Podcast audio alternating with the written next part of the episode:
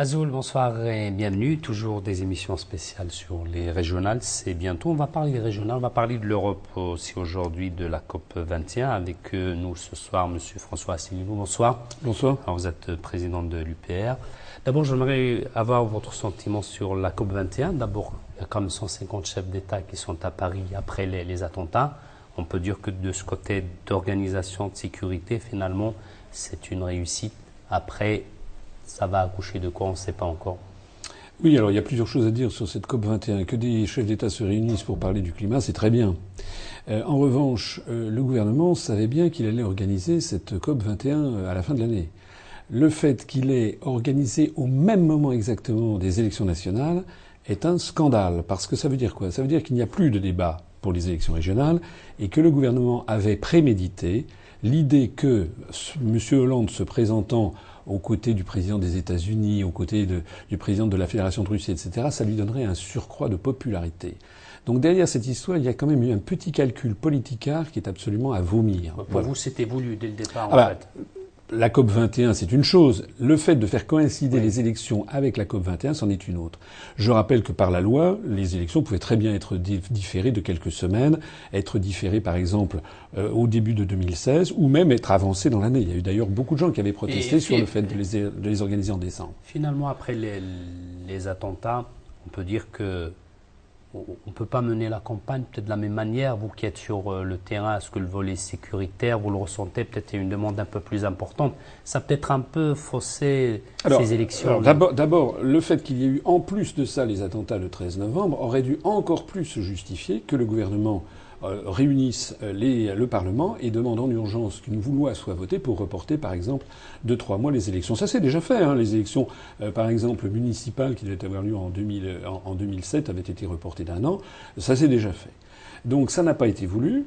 On nous a expliqué qu'il fallait arrêter les campagnes. Monsieur Bartolone, par exemple, a dit j'arrête toutes les campagnes. Sauf que Sauf que M. Bartolone, il a joué du fait qu'il a une double casquette, et en tant que président de l'Assemblée nationale, on l'a vu sur toutes les grandes radios, toutes les grandes télévisions, expliquer ce que c'était que l'état d'urgence, etc. En d'autres termes, ils ont fait campagne, mais d'une autre manière, en interdisant aux autres, eux, de faire campagne. On a plus exactement vu défiler dans les grandes télévisions et les grandes radios françaises le Parti socialiste, les républicains le Front National et un petit peu le Front de gauche, qui ont tous été conviés à s'exprimer sur les attentats, sur les mesures de sécurité.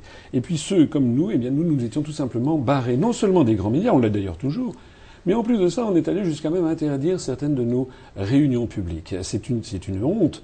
Parce qu'au même moment, si vous voulez, si on doit porter le deuil, il fallait à ce moment-là fermer tous les théâtres, tous les cinémas, tous les lieux de réjouissance. Et, et finalement, vous pensez que les attentats, bon, qui n'étaient pas prévus, la COP 21, ça va travailler pour euh, la gauche et pour Non, je ne pense pas. Moi, ce que je vois, enfin, je vois, je me déplace beaucoup en France, où notre message à nous, l'Union populaire républicaine, passe très très bien. Ce que je mesure, c'est que les, les, Français sont quand même inquiets.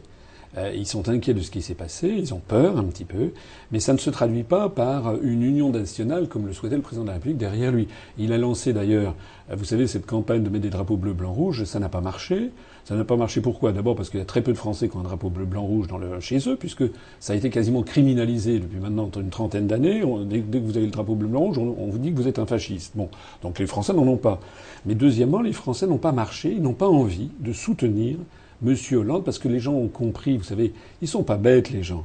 Les gens, ils comprennent que tout ça, c'est lié à, à, à, à comment dirais-je, à l'engagement de la France derrière les États-Unis au Moyen-Orient.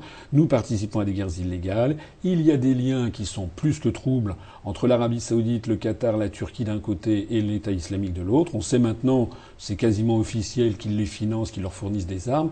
Eh bien, ça, beaucoup de Français l'ont compris et beaucoup de Français veulent des comptes de la part du gouvernement. D'ailleurs, Manuel, pas que Valls, moi... Manuel Valls disait devant l'Assemblée il y a quelques jours que c'est faux que le Qatar, que l'Arabie Saoudite Saoudite ne finance pas Daesh, que la Turquie n'achète pas le pétrole. De... Oui, mais attendez, vous croyez M. Manuel Valls ou? Enfin, qui, croit encore M. Manuel Valls? Bon, il va pas dire le contraire, puisqu'ils sont, lui, M. Hollande et M. Valls, passent leur temps à, faire des mamours au roi d'Arabie, à l'émir du Qatar, à soutenir la Turquie. Voilà. Ils ont pris d'ailleurs des positions contre Bachar el-Assad, qui maintenant sont en train de se retourner contre eux. La réalité, c'est ça. Bon, maintenant, euh, les Français, encore une fois, ne sont pas bêtes. Ils ne réagissent pas comme le 7 janvier dernier. Moi, je le vois beaucoup. Les gens, les gens sont extrêmement mécontents. est mécontent contre le gouvernement. Il y a quand même un, des le père de l'une des victimes des, attentats du 13 novembre, qui est une jeune fille qui avait 17 ans, Lola, euh, qui se trouve d'ailleurs, a été dans la classe de, de, de, mon fils, euh, eh bien le père a fait un, une déclaration pour dire que justement il ne participerait pas aux manifestations commémoratives parce qu'il a mis directement en cause la politique du gouvernement dans cette, dans cette affaire. Alors, il y a aussi euh, l'Europe. Hein, depuis un moment, vous vous le dites, oui, il faut qu'on sorte de l'Europe. On, a vu finalement Schengen, ça pose problème. Les gens rentrent, sortent malgré des fiches S sans se rendre compte. Est-ce qu'effectivement là, vous diriez il y a la preuve que l'Europe, ça ne fonctionne pas, du moins Schengen, ça ne fonctionne pas, il faut faire quelque chose Alors euh, oui, nous, nous voulons sortir de l'Union européenne, nous voulons aussi sortir de l'OTAN. Nous sommes le seul mouvement politique qui le proposons. Euh, ce qui est tout à fait notable, c'est de voir comment les, les, dirigeants français sont un peu, excusez-moi de cette comparaison, mais un peu comme une poule à qui on a coupé la tête et qui continue à courir n'importe où. Bon, euh, ils ne savent plus quoi faire. Il y a encore trois semaines ou un mois, euh, ils accusaient ceux qui voulaient sortir de l'Union européenne de vouloir se refermer sur eux-mêmes. Ils disaient qu'il fallait absolument accueillir tous les migrants. Ce ne sont pas des migrants, ce sont des réfugiés de guerre. Et puis, en l'espace de quelques jours, d'un seul coup, ils sont passés à l'extrême inverse. Il faut fermer les frontières, etc., etc. Bon. Nous, on est des gens raisonnables. On dit d'ailleurs toujours la même chose depuis maintenant huit ans et demi que j'ai créé ce mouvement politique. La France doit sortir de l'Union européenne parce que l'Union européenne nous place sous la tutelle de l'OTAN par l'article 42 du traité de l'Union européenne. Or, c'est bien l'OTAN qui, en ce moment, agit de façon illégale vis-à-vis du droit international, notamment en, Syrie. Hein. parce que on présente ces affaires d'attentats qui sont épouvantables et bien entendu tout le monde a été extrêmement ému. Mais ces affaires d'attentats, on, parle des conséquences et on ne recherche pas les causes. Hein. On nous dit que nous sommes en guerre, mais qui a commencé la guerre? Qui a commencé à aller déstabiliser la Syrie et le gouvernement syrien qui était légitime? Qui est-ce qui décide de les pays qui sont démocratiques et ceux qui ne le sont pas démocratiques? Pourquoi est-ce qu'on se focalise sur le manque de démocratie qu'il y aurait euh, en Syrie ou en, Irak? C'est exact, mais qu'on ne se mobilise jamais sur le manque de démocratie en Arabie saoudite ou, ou au Qatar. En réalité, parce que les uns sont soutenus par les États-Unis et par l'OTAN et les autres non. Voilà, c'est la raison pour laquelle bon, nous nous sommes toujours constants dans nos, dans nos analyses, il faut que la France redevienne un pays indépendant, ayant sa propre politique internationale, comme c'était le cas du temps du général de Gaulle. Mais en même temps, euh, Daesh, il a eu déjà les attentats de janvier. On voit que c'est des jeunes quand même français, nés ici, issus de, de l'école française. Bon, ils résidaient ici en Belgique. Il arrive quand même à, à, recruter des jeunes pour les, les renvoyer après se faire exploser en France. Il faut quand même faire quelque chose. Bien sûr qu'il faut faire quelque chose. Je ne suis, pas, je suis pas un apôtre du laxisme, bien entendu. Mais il faudrait, avant, vous savez, il y a quand même un principe de droit et de civilisation, c'est qu'avant de tirer des conclusions, il faut mener une enquête. Bon. Il faut donc savoir d'abord qui a commis ces atrocités, euh, et ensuite qui les a fournis, qui a fourni l'argent, qui a fourni les armes, qui les a pilotés, qui a, comme on dit en, vous savez en américain, qui est le mastermind, qui est le chef d'orchestre quels sont les commanditaires ultimes? Or ça, pour l'instant, on fait comme si l'affaire était réglée. L'affaire, elle n'est pas réglée. Hein. J'ai rappelé, j'ai rappelé quelque chose qui est important. Euh, en juillet de l'année dernière, en juillet 2014, il y a une grande étude très très fouillée qui a été sortie aux États-Unis par une organisation américaine, une ONG qui s'appelle Human Rights Watch, c'est-à-dire Observatoire des droits de l'homme.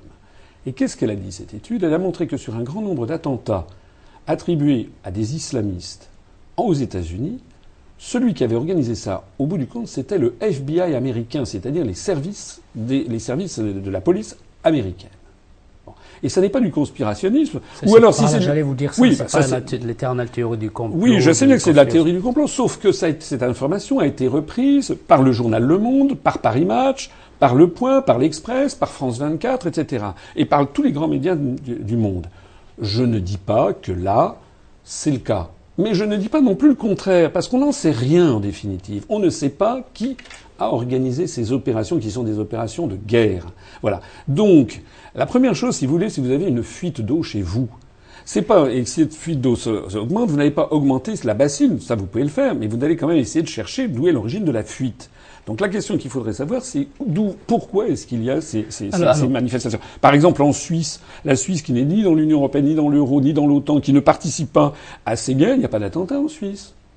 Alors aujourd'hui, justement, la situation est, là. Est-ce que la France doit continuer? Est-ce qu'elle doit discuter et s'associer comme on le fait avec Poutine? Est-ce qu'il faut se retirer complètement? Est-ce qu'il faut envoyer des, soldats au sol? Comment faire aujourd'hui, puisqu'il y a quand même une situation d'abord, D'abord, il y a une information importante, c'est que désormais, euh, Vladimir Poutine, suite à l'affaire de l'avion abattu en, par la chasse turque, euh, on ne sait pas très bien ce qui s'est passé. Une chose est sûre, c'est que l'avion, le bombardier Sukhoi 24, il est tombé en territoire syrien. Bon. Donc, suite à cette affaire, Vladimir Poutine, je ne sais pas si vous le savez, a décidé que seraient installés, sont installés maintenant en Syrie des missiles S-400 qui sont des missiles anti-aériens. En fait, ils ont sanctuarisé l'espace aérien syrien. On n'en parle pas du tout dans les grands médias français, mais c'est très important. Ça veut dire que désormais, ben, les, les, avions français, les avions de l'OTAN ne peuvent pas pénétrer sans demander l'autorisation de Vladimir Poutine. On a donc eu un basculement dans cette affaire. Bon, euh, moi, ce que je vois, si vous voulez, c'est que la France, c'est que vous me demandez ce qu'elle ce qu'elle doit faire, elle doit respecter le droit international. Donc, elle doit retirer immédiatement ses troupes de Syrie, puisque vous arrêtez de bombarder, puisque nous n'avons pas de mandat du Conseil de sécurité de l'ONU pour intervenir. L'offensive diplomatique de Hollande, justement, ces derniers jours, pour essayer de monter une coalition, vous pensez que ça ne va pas aboutir? Écoutez, Monsieur Hollande, c'est un, c'est un, c'est un plaisantin. Enfin, je veux dire, qui, qui, qui porte attention à Monsieur Hollande? La réalité, c'est que les, grands débats euh, dans cette région du monde se font entre les États-Unis, la Russie, l'Iran, et puis Bachar el-Assad, et puis éventuellement la Turquie, qui joue un rôle régional non négligeable. Lorsque, lorsque Vladimir Poutine met en cause directement la famille de Erdogan, du président turc, en disant que c'est elle qui organise notamment les, les, les transferts de, de, pétrole et qui, qui donne de l'argent, à, donne de l'argent à, à, à, comment dirais-je, à, Daesh, il faut quand même l'écouter. Il y a eu une réunion ce week-end de l'Union européenne avec la Turquie. Vous savez ce qui a été décidé, c'est que l'Union européenne allait donner 3 milliards de dollars à la Turquie. 3 milliards de dollars à la Turquie. Pourquoi? Parce que pour que la Turquie arrête le flux de ce qu'on appelle les migrants. Je retombe sur votre question de tout à l'heure. Ça veut bien dire que cette affaire de réfugiés de guerre, elle a été organisée. Il n'y a pas eu d'un seul coup, il n'y avait pas de migrants, puis d'un seul coup, il y a eu un flux considérable. En fait, c'est une pression qui a été organisée par le gouvernement de Erdogan. Et maintenant, on lui donne 3 milliards de dollars pour prétendument qu'il soit gentil avec nous et qu'il arrête d'envoyer, les, les migrants. Ces 3 milliards de dollars versés par l'Union européenne, je rappelle que c'est la France paye à peu près un sixième. Ça veut dire que les Français, enfin tous les gens qui vivent en France, pas forcément de nationalité française, les Français, par leurs taxes, vont donner au régime de M. Erdogan, vont donner à peu près 500 millions de dollars, ça fait 450 millions d'euros. Et cet argent va aller à qui? Sachant que, que le régime d'Erdogan finance Daesh.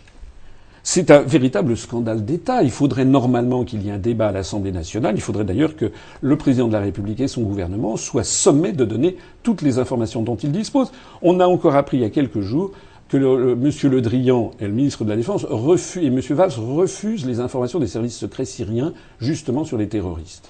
Et, euh, puis on va revenir un peu sur euh, les régionales, mais juste une dernière question. Donc, on a l'impression que la France est toute seule. Il n'y a pas d'Europe. Le Mali, euh, la Syrie, la France qui se fait attaquer. On attend l'aide de l'Europe. Ça confirme encore une fois que la France aujourd'hui n'a rien à faire dans l'Europe. Ça veut dire, nous, lorsque nous disons que nous devons sortir de l'Union européenne, il ne s'agit pas de se refermer sur soi-même. Nous, nous disons qu'il faut redonner à l'Organisation des Nations Unies ce qu'elle doit être. Les grands problèmes mondiaux doivent désormais, au XXIe siècle, être traités à un niveau planétaire. Relisez la Charte des Nations Unies, il n'y a quasiment rien à changer. Bon, la France, elle participe à l'Union européenne, mais vous savez, lorsqu'il y a un grand drame comme celui qui s'est produit, M. Hollande n'a pas dit de sortir les drapeaux européens. D'ailleurs, les Français n'en ont pas davantage que de drapeaux bleu, blanc, rouge chez eux. Ils en ont peut-être moins, encore moins. On a vu quand même le retour de la Marseillaise. Hein, mais oui, et pourquoi ça? Parce qu'ils savent bien, et d'ailleurs, je pense que les services du ministère de l'Intérieur regardent avec beaucoup d'inquiétude euh, je pense notamment l'augmentation de notre mouvement politique. Actuellement, on, est entre 30 et 40 adhésions par jour spontanées, alors qu'on est interdit de tous les médias nationaux. C'est encore pire qu'aux européennes.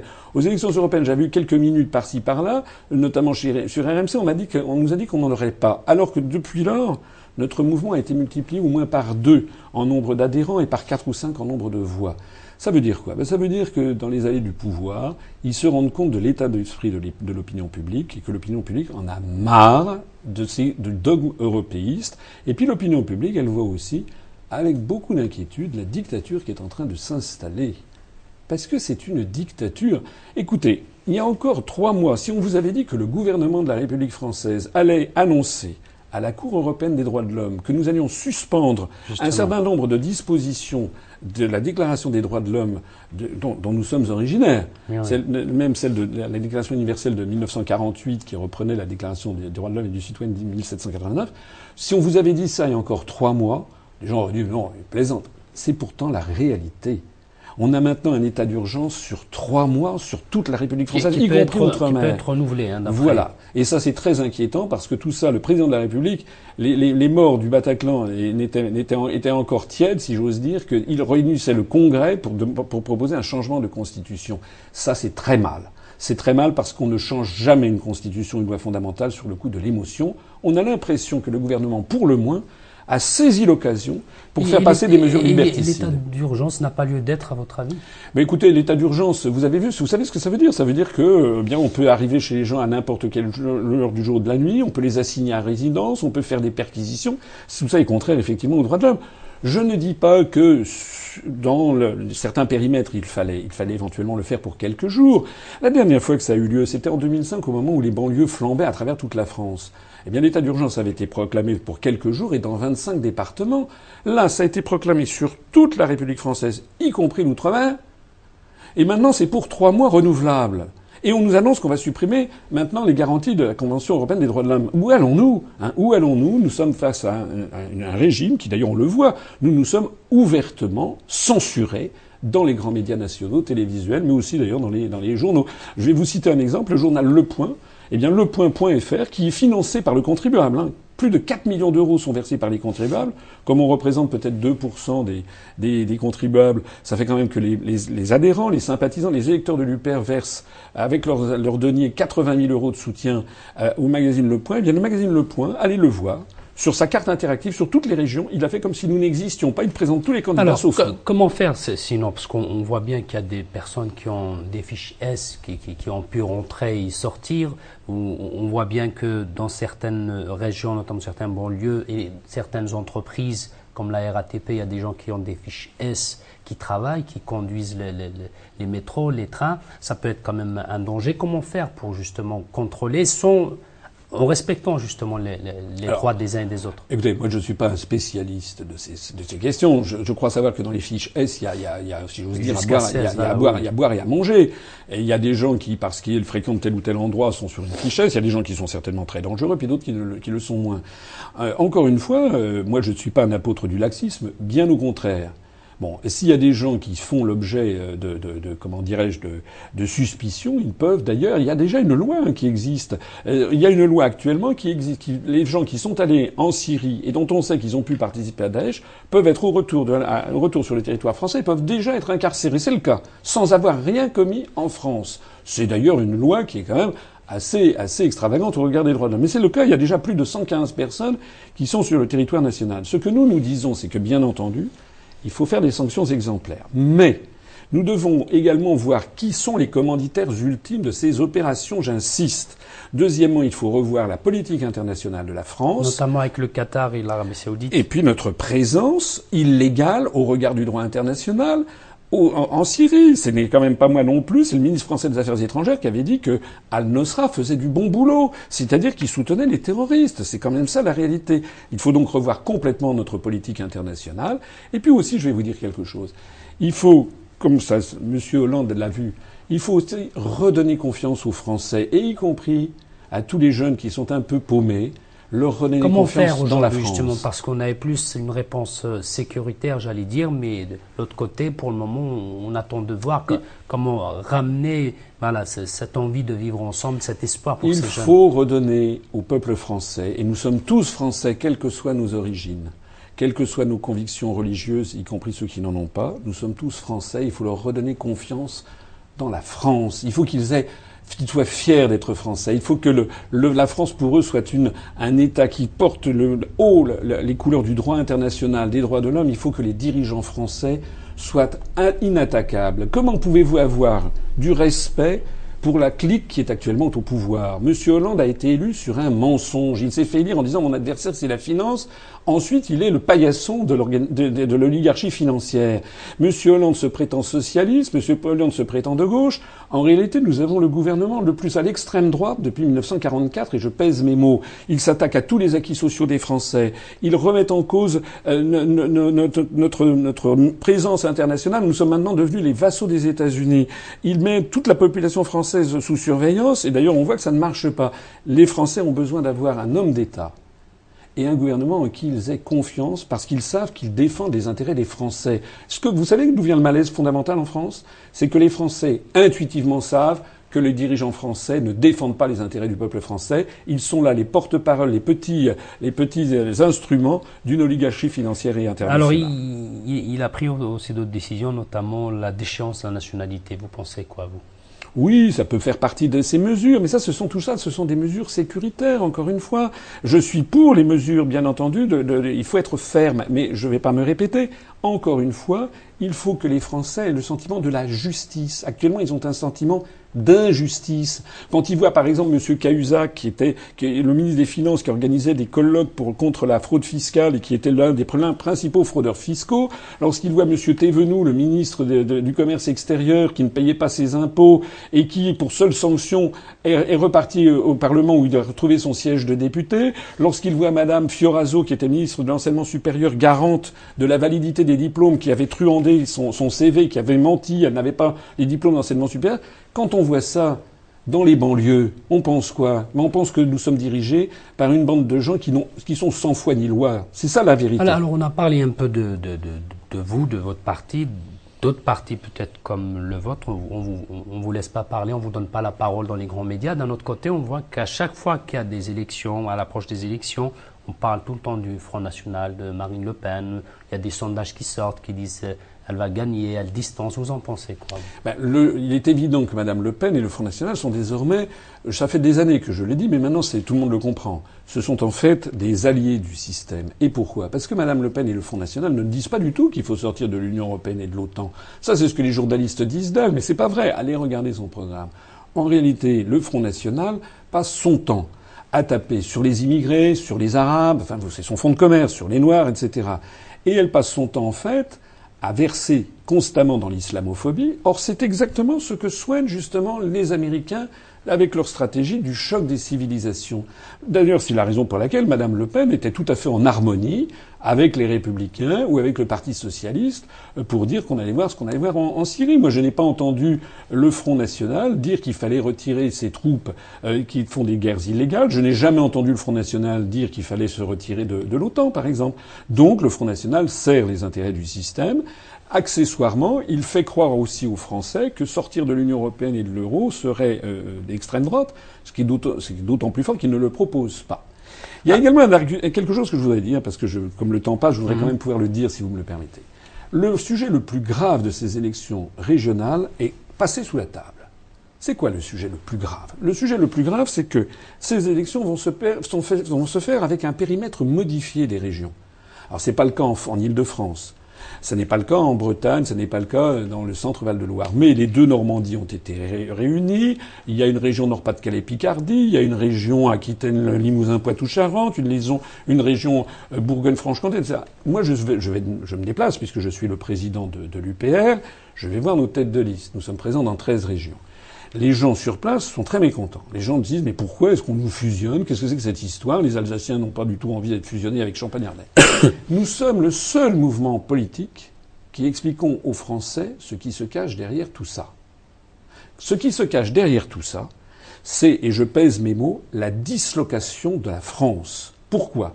Parce qu'il s'agit de créer des grandes régions ayant la taille des Länder allemands ou des États de la côte est des États-Unis. Il s'agit de supprimer les départements qui sont un acquis de la Révolution française, les départements qui assuraient l'égalité entre les territoires. Il s'agit de supprimer tout ça pour avoir des fusionner des communes, avoir la taille des comtés américains. Il s'agit ensuite de donner à ces régions de plus en plus de pouvoir et de traiter directement avec Bruxelles. C'est les régions qui gèrent les fonds prétendument européens, qui en fait sont payés par les Français.